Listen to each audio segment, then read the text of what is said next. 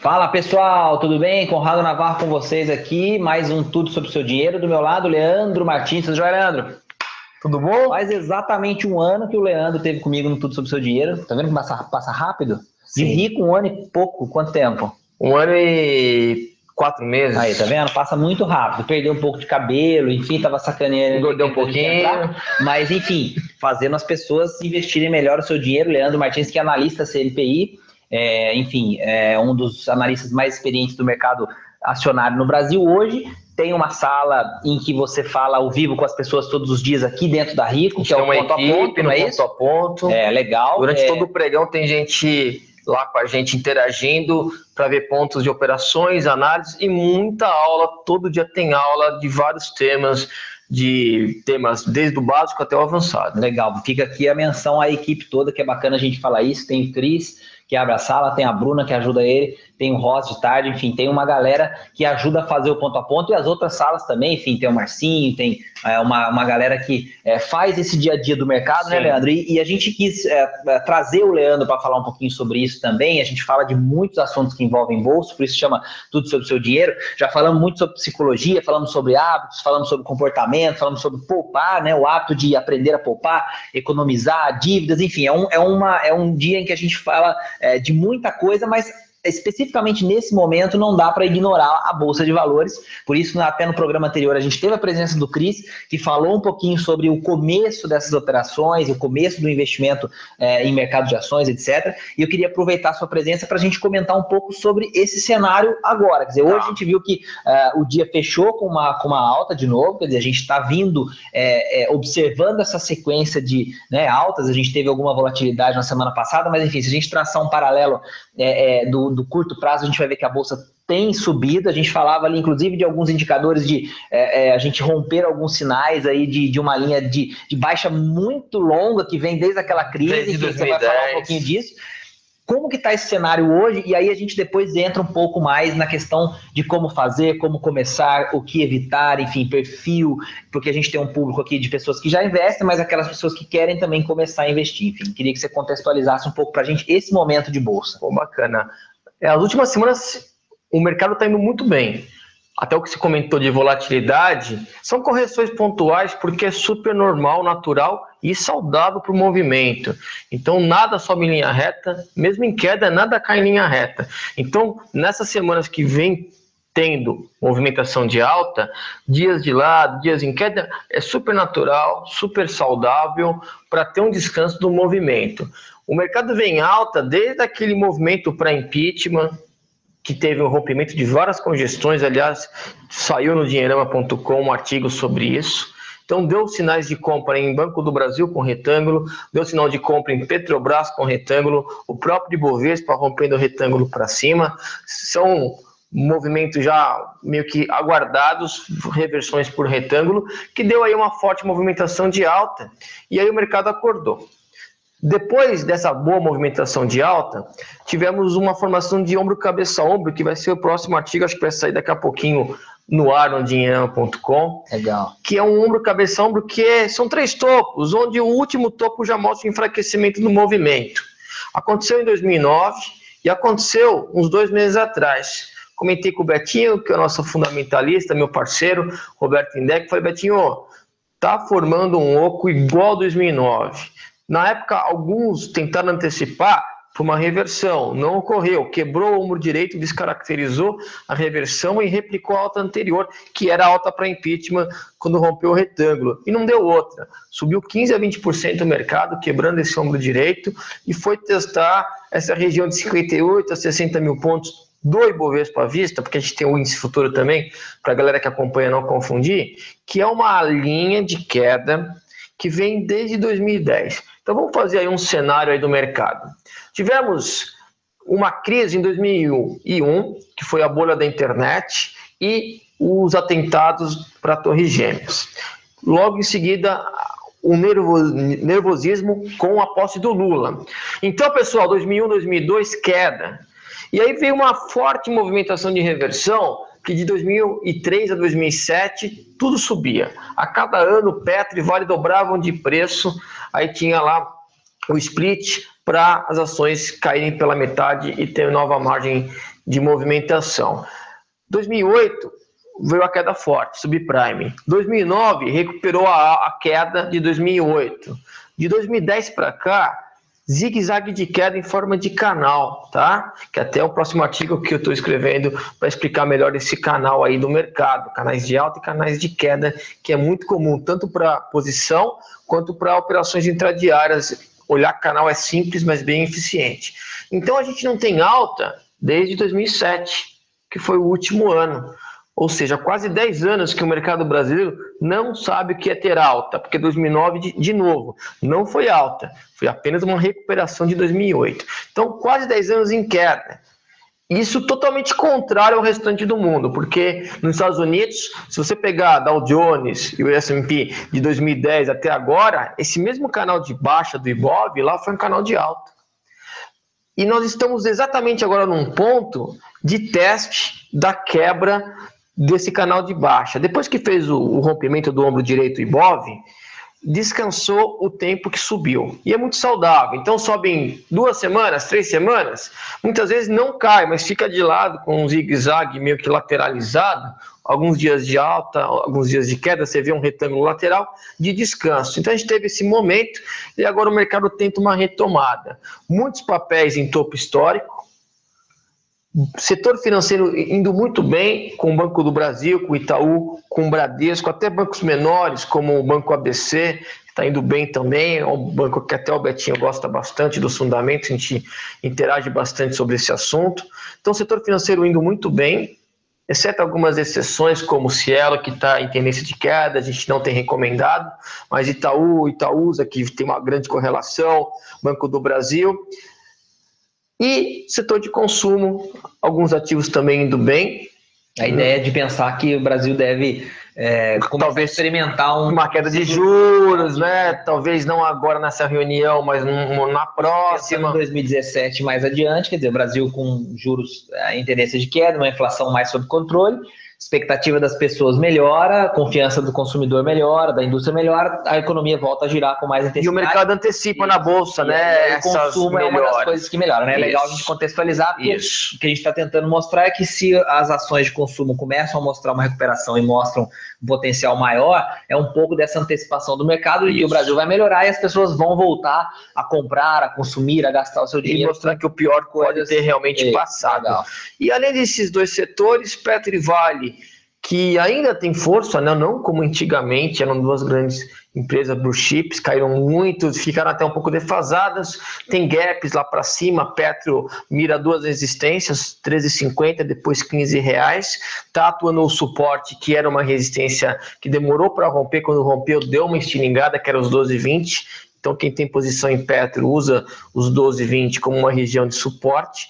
Tem 13,50 e 15 reais duas próximas resistências e na região de 17,50 até 18 tem gap. É aquele furacão que atrai o preço, né? Então, pessoal, para a posição tem boas oportunidades. Setor de energia elétrica indo muito bem. Agora tem setores que são muito voláteis e bem perigosos. Então, mesmo quem está com consciência, entra pouco em bolsa, entra com stop, diversificação, maior parte em renda fixa, cuidado que mesmo tendo essas precauções, você pode entrar em alguns setores mais voláteis e perigosos que subiram demais, siderúrgicas. Legal. Né? Os Minas CSN e Gerdau são papéis perigosos, é recomendado mais para quem tem experiência. Um outro setor muito perigoso é de construtoras, até porque fizeram uma antecipação de movimento e depois fizeram uma, uma, uma virada mais forte. Então são dois setores que eu deixaria de lado. Legal. Algumas companhias também ligadas ao governo, como o Oi, pessoal adora, acha que está baratinha e ela pode ficar mais barata, tem muita volatilidade. Então, cuidado com o Oi, com a Eletrobras. É, histórias que ainda tem muito para se desenrolar, né? é. então é aquela coisa de arriscar. E muita especulação, é, né? É o papel que virou pozinho, como a OGX. Eu mostro três tipos de gráfico que você tem que fugir. Um é código de barras fica aquela oscilação em dois preços, fica parecendo código de barra. Outros são ativos que tem muito pavio no gráfico. Aliás, tem uma série interessante que a gente postou no Dinheirama sobre análise gráfica, né? Então, ou muito código de barra, ou muitos pavios, ou o terceiro e último padrão que eu mostro para vocês saírem correndo do ativo é quando ele tem o gráfico dos arrependidos. Sobe um, dois dias, cai por 30. Sobe um, dois dias, cai por 30. Tudo que subiu em dois dias. Isso é manipulação. Aconteceu muito com positivo, com a especulação que a Lenovo ia comprar, com a GX aconteceu muito.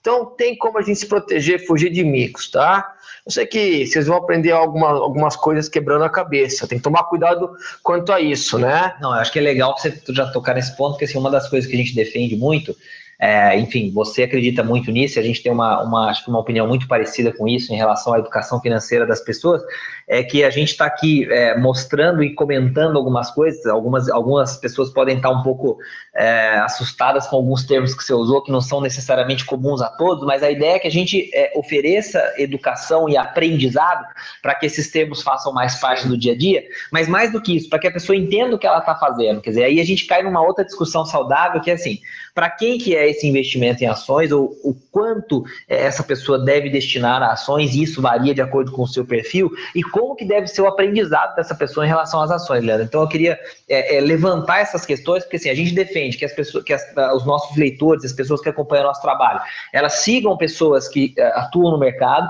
mas evitem as, as famosas armadilhas do Sim. tipo é, enriquecer rápido, é, aquelas histórias muito românticas de que alguém vendeu alguma coisa que tinha de patrimônio, aí investiu em determinada ação e em dois, três dias ficou milionário, ou outro que entrou no mercado de derivativos com, sei lá, pouco patrimônio e em pouco tempo que transformou aquilo num dinheirão. A gente sabe que existem histórias como essa que são até verdadeiras ou que podem ser verdade, mas que estão longe de ser o exemplo ideal para a gente ilustrar o mercado, principalmente para quem vai começar. Sim. Então você, eu sei que é uma pessoa que acredita muito nisso também, e, e a gente muitas vezes entra em, em, em conflito com alguns colegas da área, porque a gente tenta mostrar que o começo não é necessariamente tão romântico assim. Sim. Então, é, é, o que, que dá para a gente dizer nesse sentido para quem está assistindo a gente pensando, poxa, eu queria entender o que, que o Leandro falou antes nessa, dessa intervenção do Conrado agora, que ele falou um monte de coisa, resistência, suporte, canal de alta, canal de baixa, é, figuras, o oco, bandeira, etc. Alguns de vocês com certeza já entendem, mas aqueles que ainda não entendem e querem saber como começar, mas se existe um jeito certo de fazer isso e qual é essa maneira, quer dizer, quais cuidados, quais é, são os principais, enfim, erros cometidos, ou é, como é que deve administrar o seu patrimônio, como é que devem ser os primeiros passos, o que, que dá para dizer, e aí já convido vocês a comentarem no nosso chat, manda suas perguntas, se forem perguntas específicas, aproveitem o Leandro aqui para responder também, se forem perguntas mais genéricas e mais simples, vamos é, aqui fazer um, um comentário importante. Não existe pergunta errada, não existe pergunta é, simples demais. Existe você não fazer o comentário. Então, a gente está aqui para te ajudar a entender desde o comecinho até algo que eventualmente possa ser específico da sua estratégia. Como que começa, Leandro? Sem, é, sem hoje, cair nessa, né, nessa coisa muito romântica, é, assim. Hoje pela manhã entrou um amigo lá no Face que eu não conhecia, segue no ponto a ponto, acabou adicionando, que é o Face que eu fico divulgando na sala ao vivo. Ele falou, pô, Leandro, eu comecei a pesquisar vídeos e artigos de bolsa, mas estou um pouco perdido ainda. Aí eu falei, poxa, tem um programa ao vivo, ponto a ponto. Já fizemos um e-book, estamos terminando mais dois. Então, e-book de vários tipos, de mercado de ações, análise técnica, psicologia, filtro fundamentalista. Vai ser uma série de e-books que a gente já está distribuindo. Falei, pô, tem um e-book todo dia pela manhã eu estou colocando aulas de vários temas, diversos temas, e a gente mostra ao vivo o mercado. Eu falei, acompanha um ponto a ponto. Ah, já acompanho, já peguei alguns dias. Eu falei, então, poxa. Então você começa a perceber que alguns colegas eles querem atalhos. Se todo dia eu dou aula, tem os e-books, mostro o mercado, só que às vezes há um pouco de pressa, que é um atalho, que é uma mágica. Eu falei, olha, não tem atalho, não tem mágica, você tem que aos poucos acompanhar as aulas, a programação, as aulas são gratuitas, os materiais são gratuitos. Então eu senti nele uma ansiedade, e aí eu já fiz questão de abaixar a bola dele, dizendo que não tem atalho, não tem mágica, né? Porque o brasileiro gosta disso, não gosta? Opa! Quando você, quando você vê alguma coisa bombando, que estão querendo vender sonho, vender atalho, né? Fizemos uma palestra pelo Roadshow da Rico, e um rapaz levantou a mão e falou: Pô, Leandro, eu tô saindo do meu emprego para virar trader. Nossa, já eu escuto isso, eu arrepio, cara. Porque assim, é, respeito, conheço pessoas que fizeram isso, acho que funciona, acho que dá certo. Mas não é para todo mundo e não é um movimento que muitas vezes essas pessoas tomam com as condições ideais. Então, não sei se é o caso dele, eu te interrompi, você vai contar a história dele, mas eu escuto esse tipo de coisa, eu dou um salto de arrepio, porque é, a gente tem que fazer essa transição, é, eu acho que de forma planejada. E outra coisa, é, será que eu sou um trader mesmo? Eu vou abandonar meu trabalho e vou virar piloto de Fórmula 1, Conrado. Exatamente. Você me ajuda? Quer dizer, aquela coisa, é legal, bacana, acho que, né, tá, faz todo sentido se você realmente tiver as qualidades e os, e os pretextos para isso, se você estudar muito. Mas é aquela Mas tem, história. tem passos e critérios para atender. Como é que é essa É. transição? É, o que, que você está seguindo? Qual é a sua experiência enquanto você está trabalhando? Já operou bastante, não operou? Já perdeu, já ganhou?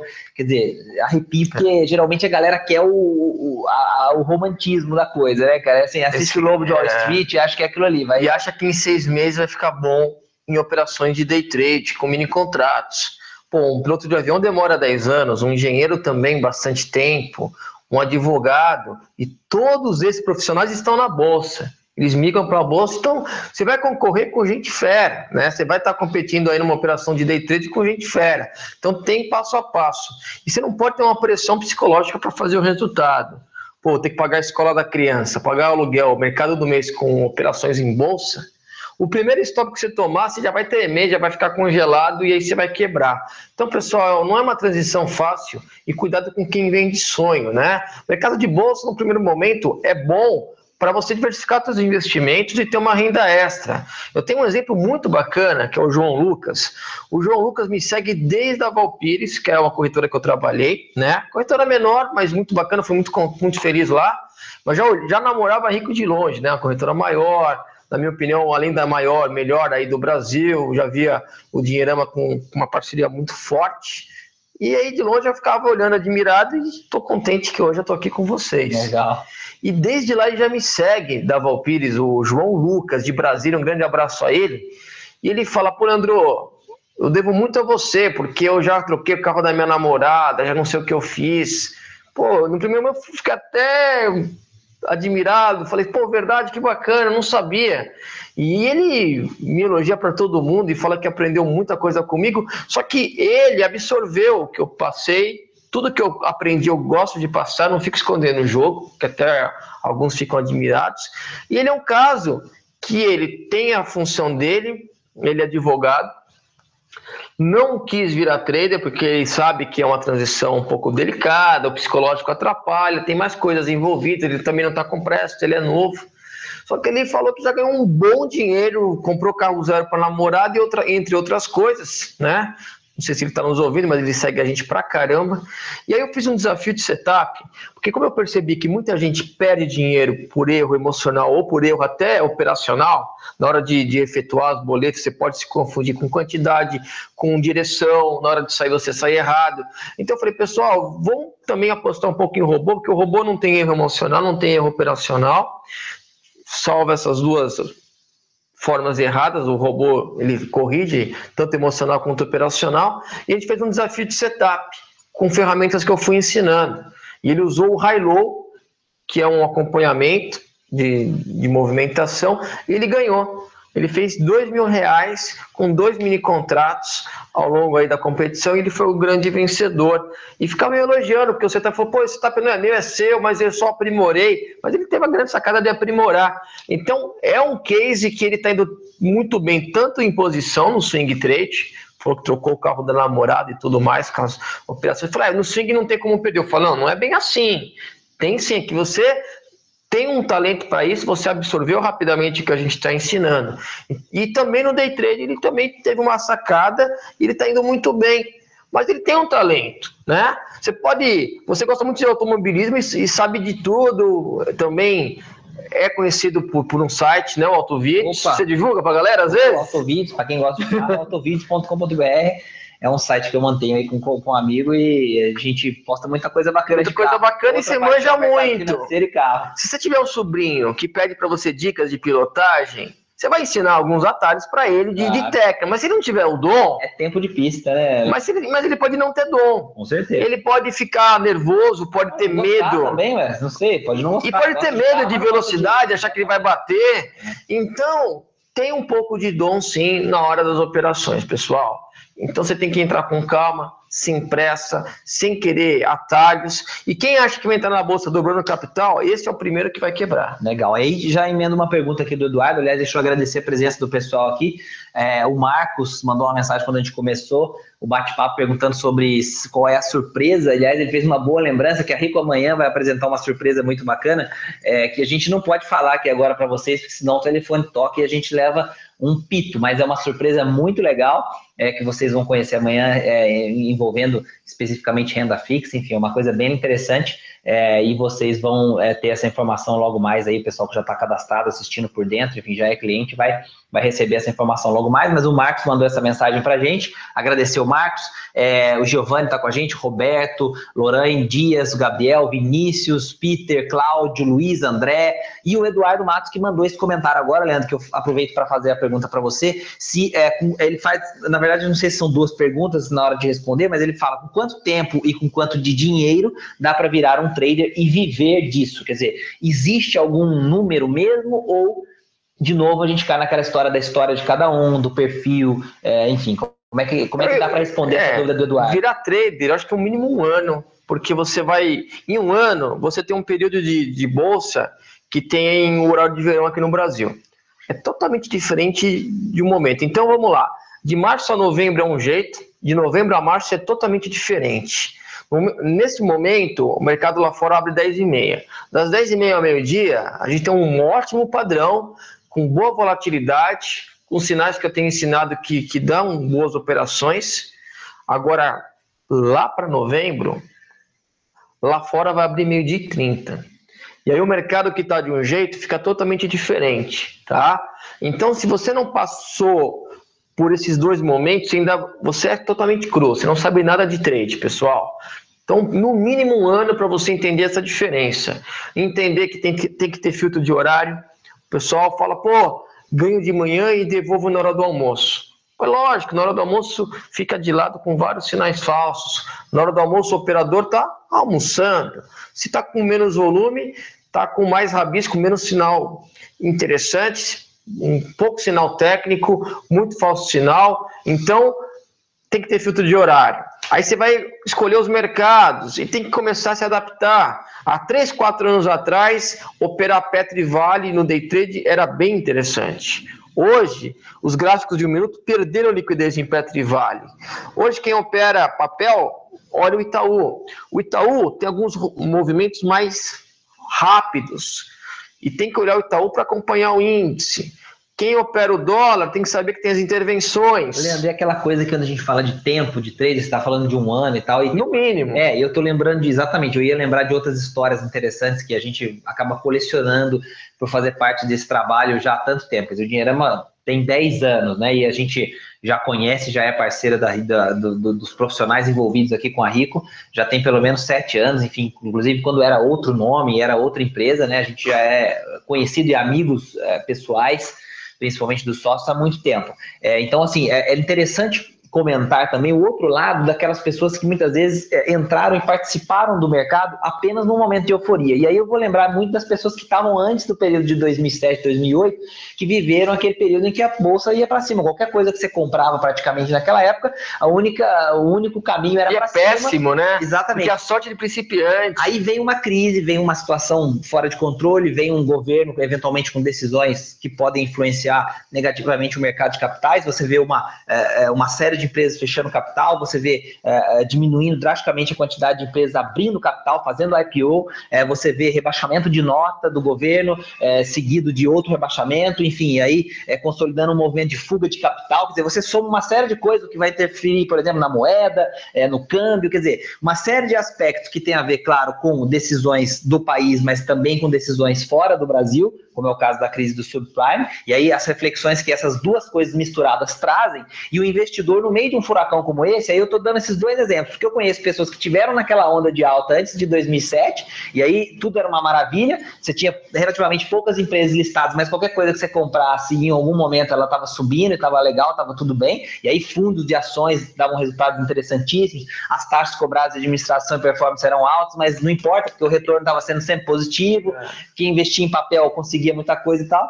E aí, outros exemplos de pessoas que tentaram se transformar em traders ou tentaram a virar investidores na Bolsa de Valores no meio de tudo isso que a gente falou agora, depois de 2008. Quer dizer, o mercado com é, aquele canal que você falou de baixa, com muita volatilidade, pessoas que conseguiram, mas pessoas que não conseguiram nesse moedor de carne tirar resultados interessantes e aí acabaram ficando traumatizados. Então, é, tem um pouco dessas duas histórias. Quer dizer, o cara que entrou no momento em que tudo era uma maravilha e aquele que entrou no momento em que não era uma maravilha, mas você sempre diz isso, sempre dá para a gente ganhar dos dois jeitos, para cima ou para baixo, isso é sempre uma, uma coisa muito legal que a gente explica, mas caíram nessas duas situações e ficaram traumatizados. Quer dizer, um ficou muito feliz, mas depois na queda não soube lidar, porque aí perdeu praticamente tudo que colocou, e o outro que entrou nesse momento muito turbulento e não soube administrar. Então, quando você fala um ano, por exemplo, eu penso isso, quer dizer, o mínimo, você tem que experimentar algumas coisas. Um ano para ser trader. Até, até para você entender nas diferentes reações do é. mercado o que, que, você tem que fazer. Isso que é pro day trade, né? Um ano, no mínimo.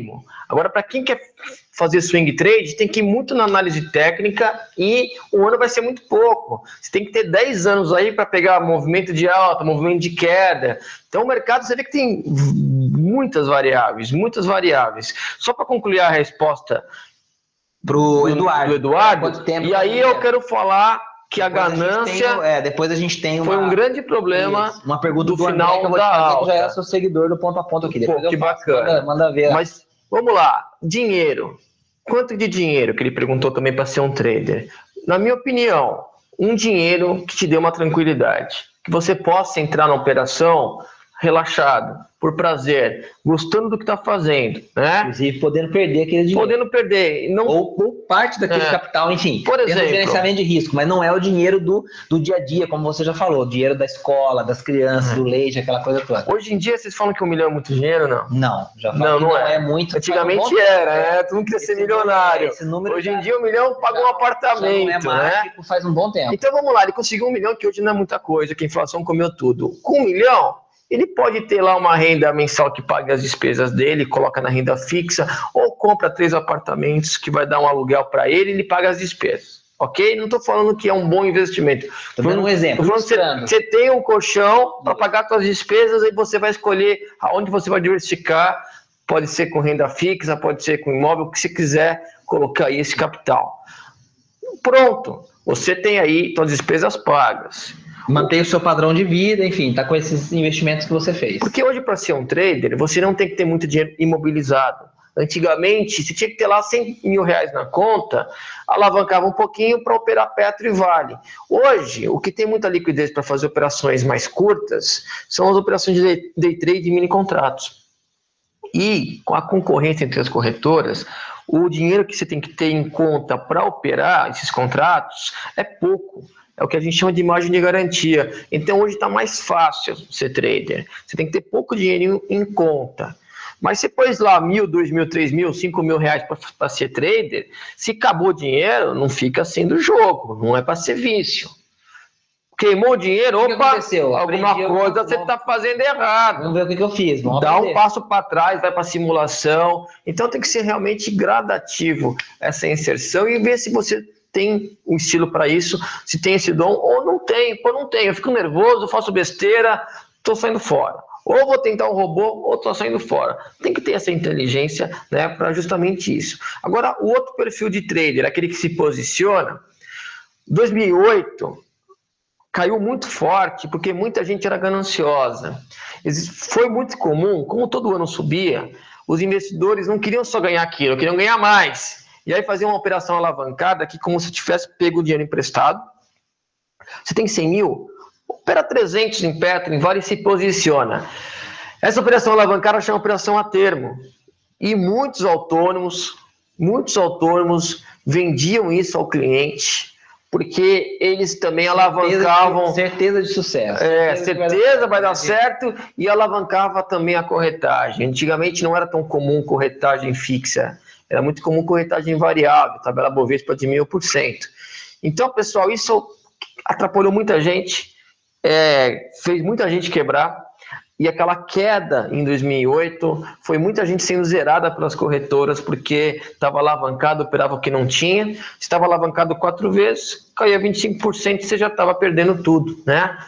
Então, cuidado, se o mercado começar a voltar a subir, não seja ganancioso, não caia na tentação de usar conta margem de corretor ou fazer alavancagem, porque as ações já têm muita volatilidade, né? Não tem necessidade de você ficar alavancado em posição, fazendo operações a termo. Então, é legal passar esse contexto, porque quem não vivenciou é, não sabe o que é isso. E muita gente perdeu negócio, perdeu capital, perdeu família, pirou porque estava alavancado, achou que a bolsa ia subir para sempre. E nada é para sempre. Legal. Vamos pegar esse gancho que você está falando de exatamente de subir para sempre, bolsa sobe para sempre, enfim, um dos erros mais clássicos que é aquela coisa de você se amarrar emocionalmente com o papel, né? Então você comprou e aí você, é, o papel, em vez de subir, o papel começa a cair, você vai fazendo preço médio, preço médio, preço médio, para você ficar cada vez mais casado com aquele papel e encontrar um preço mais interessante por qualquer alta você conseguir sair. E eu conheço, por exemplo, muita gente que foi fazendo isso com Petrobras, inclusive, que era aquela coisa de a maior empresa do Brasil e não tem é. erro, e vai comprando e o papel foi caindo, caindo, caindo, foi fazendo preço médio. Quer dizer, no final das contas, realizou o prejuízo é, e não, não necessariamente ganhou dinheiro com isso. Mas aí vou fazer esse gancho para a gente responder a pergunta do André, que, que segue você no ponto a ponto, falando que é, um pouco dos ganhos que ele já teve foi, inclusive, por conta das suas recomendações. E ele fala que tem quatro meses um capital de 3 mil reais é, já ganhou, mas ainda não achou uma estratégia de swing trade que funcione bem para ele. Quer dizer, o que, que dá para dizer para o André? Com 3 mil reais, quatro meses de bolsa, continuar consistência, testando, aprendendo, experimentando e vai errar, é, a gente, vai perder, a gente vai gosta, ganhar.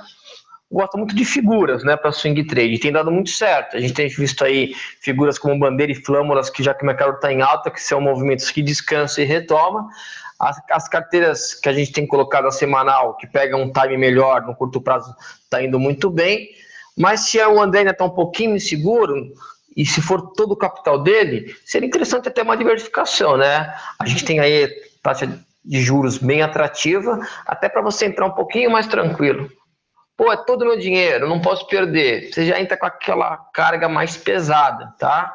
Mas continua com a gente no ponto a ponto, que toda manhã a gente faz aquela análise para swing trade, para posição e vendo oportunidade. Na minha opinião, tem um setup matador que é figura indo em direção a gap. Tivemos nos últimos três meses Natura que fez isso de forma rápida, rompeu figura em rumo ao gap, Semig fez isso, Brasil Foods já subiu aí mais de 5% com o call nosso, formando bandeira, quebrando a LTB rumo ao gap em Brasil Foods, mas é um papel um pouquinho mais demorado. Então, tenho ensinado, tenho mostrado que quando rompe figura rumo a gap, o gap é um furacão que atrai o preço e tem funcionado bastante. E o mercado tem ajudado, né? Lógico, a gente também sabe que tem alguns setores que com essa alta, eles caem. Papel e celulose cai em mercado de alta porque tem a correlação muito forte com o dólar. Embraer também fica pesado, então tem alguns setores de papéis que a gente evita recomendar quando a gente percebe o Ibovespa em tendência de alta Legal. bem forte. O André, inclusive, comentou aqui que o, é, o último call que ele entrou não é todo capital, então o André já está explicando para a gente que não é todo o dinheiro que ele tem para investir, então tá certo, André, essa é a ideia, você é, vai investir um pouco para você aprender, e ele falando que o último ganho que ele teve foi... É, Banco do Brasil, né? Foi bem recente, a gente passou, acho no que... No call de 2202. Tem uns 5 tá a 10 pregões que a gente passou esse call, eu acho que já subiu mais de 5% o Banco do Brasil. Legal, está comentando isso aqui. Então tem dado muito certo, a gente acho que tem, de cada 10 tem acertado aí uns 8 calls aí, até porque tá fácil agora, né? O, o, mercado tá ajudando. Vamos dar uma tá explicação uma boa um pouco mais de alta. um pouco mais detalhada para o Gabriel tá aqui com a gente, provavelmente começando, e alguns termos para ele são um pouco é, é, ainda um pouco é, não soam como uma coisa muito comum no seu dia a dia, e ele pergunta e pede para a gente explicar um pouquinho melhor um pouco sobre as figuras e sobre os conceitos tá. na hora de investir usando análise técnica. Então, então vamos lá. É, ele fala um pouco sobre gap, fala um pouco sobre bandeira, retângulo, enfim. Lógico que não dá para a gente só comentando e explicar como é que isso funciona, mas acho que vale é, contextualizar como é que a análise. E até fazer uma, uma leitura geral de análise. Isso, e aí a gente já, eu já aproveito e faço uma sugestão para você, Gabriel. É, a gente tem uma série no dinheirama.com é, que, que o Leandro escreveu já tem algum tempo, mas que fala das principais figuras. Então, se você pesquisar Dinheirama, é, análise técnica Leandro Martins, você vai achar por ali um material bem interessante que ele já fez, e ele está atualizando e fazendo uma outra série agora em que ele fala também sobre oportunidades na bolsa nesse momento, e, inclusive falando ferramentas um mais contextualizadas de ferramentas. Né? Então também tem figuras, também tem esses conceitos. Então fica a sugestão para você ver no canal da própria Rico é, Educacional tem muito conteúdo nesse sentido e claro tem o ponto a ponto ao vivo com o Leandro todos os dias que é gratuito. Você pode abrir a sua conta na corretora sem necessariamente transferir dinheiro nesse momento para aprender com o Leandro. Você pode assistir. Então já deixo, enfim, fiz esse esse jabá, Leandro, antes de você comentar, mas acho que seria legal aproveitar essa pergunta do Gabriel e explicar um pouco, contextualizar Bom. um pouco a análise técnica para quem está começando. Tá. Primeiro, eu queria fazer uma leitura geral de bolsa e análise, até para entrar um pouco mais a fundo, vocês entenderem o que é análise técnica. É, bolsa não é fácil. Se fosse fácil, não estaria milionário, entraria, aprenderia um mês, poucos meses, já estaria milionário rapidamente. Então, é uma, eu tenho a profissão de analista, sou economista com mestrado e meu analista é CNPI pleno, tanto gráfico quanto fundamentalista. Para quem já conhece a minha história, sabe que eu consegui aí várias vezes vencer com melhor carteira recomendada, aplicando os gráficos, disputando aí com mesas de bancos, de corretoras, com vários analistas fundamentalistas e gráficos ao mesmo tempo. Então eu acho que eu consegui chegar numa forma de analisar bem o time daquele papel não foi sempre assim. No começo eu pegava jornal, capa, ah, saiu isso, o mercado vai para esse lado. E comecei a quebrar cara, né? O mercado tem algumas armadilhas e sacanagens e as notícias, quando ocorre, até o Betinho, nosso especialista em fundamento, fala, o mercado vai muito mais pela expectativa do que pelo fato, né? Existe uma coisa interessantíssima que vocês podem pesquisar, que é a chamada hipótese dos mercados eficientes, que em tese diz que quando uh, você vê o preço de um ativo, toda a informação relativa ao, a, àquele ativo já, já está, está à disposição de todos os investidores, já está precificado. O que a gente vê, logicamente, não é essa. E não é verdade. Exatamente, porque há justamente a palavrinha que você falou, que é expectativas. Sim. O mercado, ele, a gente sempre brinca isso, o mercado ele antecipa muita coisa. Ou informações privilegiadas que é proibido. Muitas vezes ele reage de uma forma muito dramática Sim. a algumas coisas que podem acontecer. Ou demorada, uma queda de um avião, você percebe o papel caindo por vários isso. meses. Informações privilegiadas que é proibido, mas no Brasil você acaba percebendo que não é aí tão blindado. Petrobras subiu 100% em dois meses tese, até o pré-sal. A brincadeira que a gente faz é uma brincadeira, mas é séria. É assim, quando saiu de repente alguma coisa sobre a empresa na capa de uma revista especializada, provavelmente é a hora de você, de você vender. sair. Ou já passou até já da hora passou. de você vender. Quando cai na mídia já passou é, o momento. Coisa de, né, em algum momento a gente vai ver alguma coisa parecida com, sei lá, Petrobras volta a ser o orgulho nacional, não sei.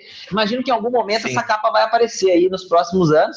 É, não, não tô dizendo que não seja interessante investir nela ou que não vá ser interessante, mas provavelmente nesse momento ela já, já deu aquela vela daquela esticada, Sim. muita gente já ganhou muito dinheiro com ela e ali ela ela virou é, uma vitrine, uma, uma, enfim, um centro das atenções, mas o mercado ele já vem estudando e antecipando seus movimentos há muito é, tempo. Né? Porque, né? só para explicar melhor o Petrobras que eu citei, no, o anúncio do pressão em 2007 foi perto do topo de até hoje. E de dois meses antes da notícia, o ativo conseguiu, em cerca de oito semanas, subir 100%. Ou seja, é bem provável que a informação tenha vazado, tá? E eu não confio também em relatório fundamentalista e só fundamentos. Eu acho que um filtro fundamentalista é importante, tá? Para você tirar porcarias e micos. É, de micos né? Eu falo muito com o Betinho, não acho que fundamentos são desprezados só que eu acho que não são totalmente confiáveis. Você tem que ter algo a mais que o gráfico te dá esse complemento. Se você for operar no curto prazo, tem que falar isso também, né, galera? Muitas vezes é você olhar fundamentos para, sei lá, fazer um buy and hold, que a gente chama que é comprar ação para ficar muito tempo, para pensar em dividendos, outras coisas que não necessariamente sejam operações de curto prazo. Tudo bem, você pode até defender Tudo bem em termos, né? Porque toda empresa pode quebrar. Não dá para confiar em todas as empresas. Tem problema de fraude. Você tinha a suspeita é. da Volkswagen? Pois é com esse problema que aconteceu recente? Alguém suspeitava, Conrado? Eu acho que não, né? É. Duas blue chips norte-americanas quebraram e levou a poupança de muitos americanos, é. WorldCom e Enron, você tem vários documentários sobre essas duas companhias. A queda... Olhar o mercado, está dizendo para né, a análise gráfica ela permite que você olhe como o mercado. E você, tá e você acompanha a variação dos ativos, uma... volume, enfim, tendência. Ou até colocar pontos de stop, porque toda empresa pode quebrar. Varig quebrou, Transbrasil quebrou, Mapping quebrou, Mesbla, Kodak, Nintendo. Então tem empresas que você fala, pô, é uma baita de uma empresa mas tudo muda, né? O mercado muda muito rápido. Então tem que acompanhar, tem que ter pontos de acompanhamento gráfico. Não dá para confiar numa empresa 100%, né? Até fraudes contábeis ocorrem. O Banco Pan-Americano é um grande exemplo, né, de fraude contábil. Teve auditoria aí que também teve problema que ela maquiava balanço. Então, os fundamentos são importantes? São. A gente conversa muito, eu e analista fundamentalista aqui da corretora. Mas o gráfico te dá o algo a mais, né? Opa, tá tendo um movimento estranho. Eu me lembro em 2012, CEMIG era um papel que todo mundo que tinha uma carteira de médio a longo prazo comprava. Inclusive porque sempre foi historicamente dividendos, pagador né? de dividendos. alto pagamento de dividendos, é. sempre com uma tendência de alta. leiteiras aí. Né? E, com, e com aquela famosa demanda, é, vamos dizer assim, demanda previsível, quer dizer, uma ação que você sabe que as pessoas vão precisar da energia e, e a, a tendência é que o país cresça, então você sabe que tem uma tendência crescente, Sim. mesmo que ela não faça isso, mas você sabe que ela está sempre crescendo. Ou então, seja, um, as elétricas têm um pouco dessa magia. E era a porta de era entrada, bom, né? Dos investidores mais exatamente. conservadores, mas que queriam aprender um Só pouquinho de risco. canetada. Mas aí eu comecei a perceber um movimento de perder um zigue-zague de alta. Tá com zigue-zague de alta, traço uma linha, LTA, tem que estar na escala Bem, correta. Tendência de alta, é legal você falando isso, explicando. Já, pessoal, vocês vão treinar os ouvidos, né? Tem que ler, tem que acompanhar. O pessoal não tem atalho. Não tem a pretensão de uma hora de entrevista aprender sobre análise gráfica e começar a ser trader, Mas a né? gente vai colocar a pulga atrás da orelha deles para que isso seja uma coisa legal de aprender. Sim. Essa, essa tem é a sala ao vivo que a gente ensina todas essas ferramentas diariamente, né? Eu percebi a CEMIG perdendo esse zigue-zague. Opa, algo estranho. E aí perdeu, fez um pullback, que é aquele retorninho, e o que caiu em três pregões descansou nem metade em três pregões, mostrando o peso do movimento e já começando uma bandeira de baixa, que é uma figura de continuidade, aquela então, queda. Não conseguiu recuperar onde ela estava. E estava querendo perder mais. O que, que eu fiz? Eu estava na outra casa, na outra corretora, alertei os investidores, falei, pessoal, saiam desse papel, que algo muito estranho está acontecendo, um papel muito bom, que anos de tendência de alta, mas agora está dando um sinal de forte reversão e correção. Passei o relatório, pedi para vender, para sair fora da ação. Depois fez uma nova bandeira pesada, entrando um fluxo forte de venda, que eu não sabia porquê, mas entrou. E depois de duas semanas, um gap. Já abriu caindo muito. E aí veio a notícia que o governo mudando lá as regras das elétricas. A famosa canetada. Né? E aí deu para entender o movimento. Então, o gráfico é bem interessante em relação a isso. Ele antecipa movimentos, você consegue pegar carona com o lado mais forte, né? Análise gráfica é uma leitura de uma briga. O que é um retângulo? É um sumô. Vai para um lado, vai para o outro. É o comprador contra o vendedor, é o touro com o urso. Você risca o chão. Ó, para quem conseguir passar esse passo de oscilação, você vai ver quem está mais forte, pega a carona. O triângulo é um braço de ferro que vai equilibrando, tá lá naquela tensão, vai cansar. E aí vai bater do outro lado. Isso é o triângulo. Então, pessoal, as figuras da análise gráfica tem tudo um motivo por trás. Eu sempre fui aquela criança chata, continuo chato, né? Mas é aquela criança chata que queria saber por quê, por quê. Daqui a pouco tua filha vai ficar, por quê, pai, por quê? Assim. e eu ficava assim. E quando eu comecei a ver bolsa, pô, notícia complicada, o fundamento não é esse lado que eu quero seguir. Apesar de ter mestrado em economia e CNPI fundamentalista também. Como eu comecei a ver nos gráficos, bons motivos daquele movimento. Ah, tá, já entendi que a bandeira faz subir, dá continuidade, a bandeira de alta, a bandeira de queda continua a queda. Mas por quê? Aí eu fui entrar na parte psicológica dessa briga. Olha, isso aqui parece um braço de ferro, isso aqui parece um sumô. Isso, isso aqui é a deriva. A deriva sobe rápido e sobe devagar. Eu falo, olha, aqui foi o grande investidor. Agora, subindo devagar, é o carro na estrada a 200 por hora. Enquanto subia rápido, tinha gasolina. Começou agora a subir devagar. O grande investidor não está mais comprando. Começa a sair notícia, quem está comprando é o pequeno investidor que tem menos dinheiro. O carro estava a 200 por hora na subida, agora ele está indo por inércia sem gasolina, 100, 80, 40 por hora, 20 por hora, zero por hora. Só que ele está na subida. Zero por hora sem gasolina, ele vai para trás. E aí gera reversão. Então eu comecei a identificar esses padrões que são repetitivos, que eu não inventei a roda e acontece no mundo todo. Você pega literaturas em outras línguas, funciona igual, porque a cabeça do ser humano é igual, né? Com ganância, com pânico, com medo, com esses movimentos aí de descanso saudáveis. E aí eu fiquei bem apaixonado pelos gráficos. Só que tem uma vertente da análise técnica que é com muita, muito indicador e a origem é pequena, é preço com volume. Então, eu comecei aí com uma linha mais clássica de figuras que te dá esse porquê e te pega o movimento mais na origem. Os indicadores como IFR, MACD, banda de Bollinger, são indicadores mais atrasados e também geram alguns falsos sinais.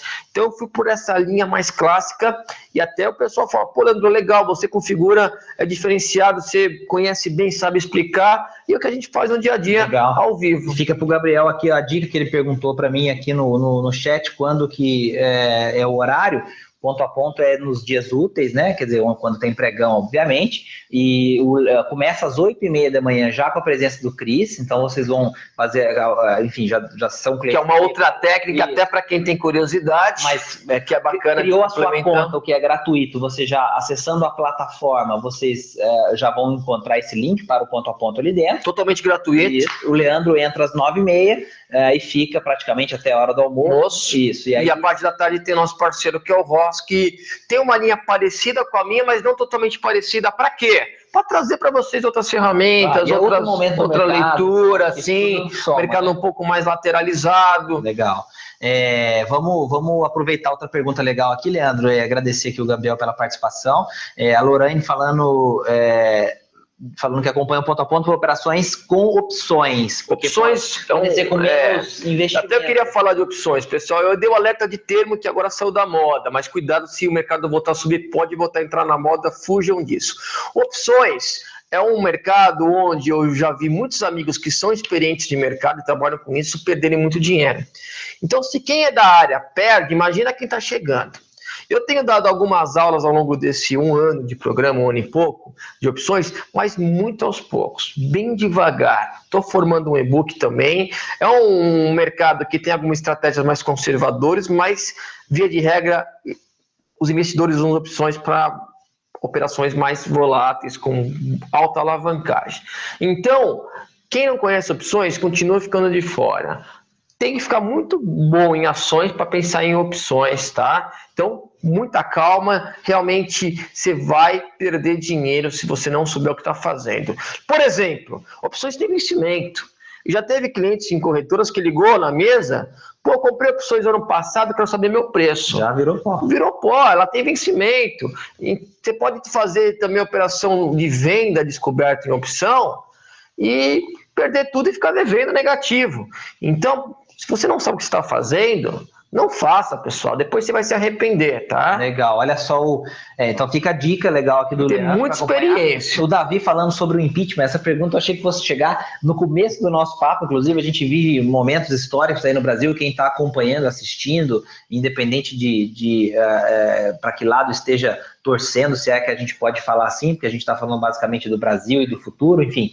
É, mas vivemos um período histórico no Brasil, um período é, em que é, uma decisão é, que jamais aconteceu com o presidente em exercício, é, provavelmente vai sair nos próximos dias, a gente não sabe o que vai acontecer, mas lembrando que a gente teve o Fernando Collor, mas ele é, renunciou antes do para ficar bloqueado. Continuar. Né? Então, assim, acho que hoje a situação ela é diferente, então por isso estou chamando de um momento único. É, e aí a pergunta do Davi vem em relação a, a esse é, evento que a gente chama de impeachment aqui, falando sobre se ele já está precificado, se existe uma, uma margem para crescimento sustentável na Bolsa após a concretização desse cenário. E aí a gente é legal porque a gente vai chegando no final do programa, temos aí mais uns 5, 10 minutinhos para a gente conversar, e a gente volta lá no começo, que foi aquela coisa que a gente falou do cenário, quer dizer, é, e a gente falou de expectativa, expectativa, a gente falou de muita coisa. Então, assim, é, adiantando, Davi, tem muita coisa precificada sim, mas existe o componente da expectativa, o componente do subjetivo, do psicológico, do enfim, que o, que o Leandro já comentou também. É, e existe esse rompimento que você estava falando, né, Leandro, de um canal, um canal. de baixa que vem de muito tempo. Então, é, eu não sei, é tudo junto, né, Leandro? Mas sim. o impeachment, com certeza, é um fator preponderante sim. de alguma alta da bolsa, e provavelmente muito dele está precificado, porque ele é com expectativas mas eu acho e acredito, isso é uma opinião minha pessoal, que tem ainda muita gente, principalmente grandes empresas, investidores, pessoas que olham o Brasil com aquele olhar de uma economia onde é, eles não podem estar de fora, que ainda esperam alguma ação mais concreta do ponto de vista do governo em relação a diversas decisões para voltar a colocar o seu capital Sim. no Brasil. É. Então, é, é, faz sentido essa minha avaliação? Como é que você enxerga? Faz isso? sentido, e eu queria fazer uma historinha rápida até para chegar nesse ponto, começando por expectativa. É, quando teve o, o dia da escolha da sede das Olimpíadas, que estavam lá decidindo, passando os vídeos das possíveis candidaturas, as ações dos hotéis Otton, que é um miquinho, não vão comprar esse papel, mas é para ilustrar, para ilustrar essa situação. Então eram 10 da manhã, estava começando lá a apresentação dos vídeos, expectativa do Rio com chance de ser escolhida, né? E as ações dos hotéis Otton subindo. Porque o investidor pensou, pô, tem alguma ação de hotel? Tem, tem um miquinho aqui, Hotéis Otton. Tá baratinho, né? Você um centavo. Que até nem é mais Hotéis Otton lá no Leme, tinha um dos hotéis, tem um em BH, tem um no centro de São Paulo, não sei se estão mudando as bandeiras, porque realmente acho que recuperação judicial, não sei ao certo, não acompanho a empresa, mas é uma, era uma ação que não tinha tanta liquidez e o papel tinha algumas dificuldades de movimentação. Mas escolheram essa ação, antes, momentos antes da eleição, a ação subia, Adivinha o que aconteceu quando o Rio foi escolhido? Que realmente era o fato concreto favorável para São Isoto. Botar o dinheiro no bolso. Vou botar no bolso. Então o papel desabou no momento da notícia. Quem foi desavisado? Puta, o Rio liga para o operador, compra, compra outro. Vai ter prejuízo. Então, pessoal, isso, esse exemplo real que aconteceu acho que foi uns seis anos atrás, talvez foi em 2010, 2011, eu não lembro é, é, exatamente que ano, mas eu acompanhei exatamente esse movimento, ilustrou demais que realmente a expectativa né, que movimenta as ações, o fato já passou, mas o contexto, você tem razão, está quebrando um canal, e quem que tem dinheiro para movimentar nosso mercado? É o estrangeiro. Dias que é feriado norte-americano, o, o, volume aqui no Brasil fica xoxo, fica chato, movimentos parados, né, movimento lateral bem parado, sem tendência. E o gringo, o estrangeiro, ele vem se decepcionando com o Brasil, mudanças das regras do jogo, e aqui ele não sente muita confiança. Ah, vai ter um impeachment, tá quase certo. Ah, tá quase, esse quase é a pulguinha atrás da orelha do estrangeiro. Pode tenha vindo já a capital, sim, mas ainda tem aquela alguns que estão aguardando a confirmação, é. porque o país não é um grande exemplo de, de confiança, né? Uma coisa que alguém falou que até não me lembro agora se foi o Pedro Malan, se foi o Gustavo Franco, preciso achar o crédito dessa frase. Mas no Brasil até o passado pode se transformar num monstro, né? E as regras do jogo não são totalmente claras. Então, se tem um risco do PT continuar no poder, o estrangeiro, opa, não vou pôr meu dinheiro no país enquanto não se definir. Então, eu acho que ainda tem uma essa confirmação ainda poderá trazer um fluxo. O outro lado é, é, independente do que acontecer, quer dizer, saiu mesmo, confirmou. É, o que o governo. Quais são os próximos passos? Dizer, aí para ver se essa confiança se recupera também com ações, e aí, ações, logicamente, você traz dinheiro As novo. reformas, os cortes nos gastos para melhorar o superávit, tem muita coisa de conjuntura. E né? ainda tende né, a, PEC a trazer mais investimento estrangeiro, né, Leandro? poderá trazer pensar, mais um sinal. Assim, né? né?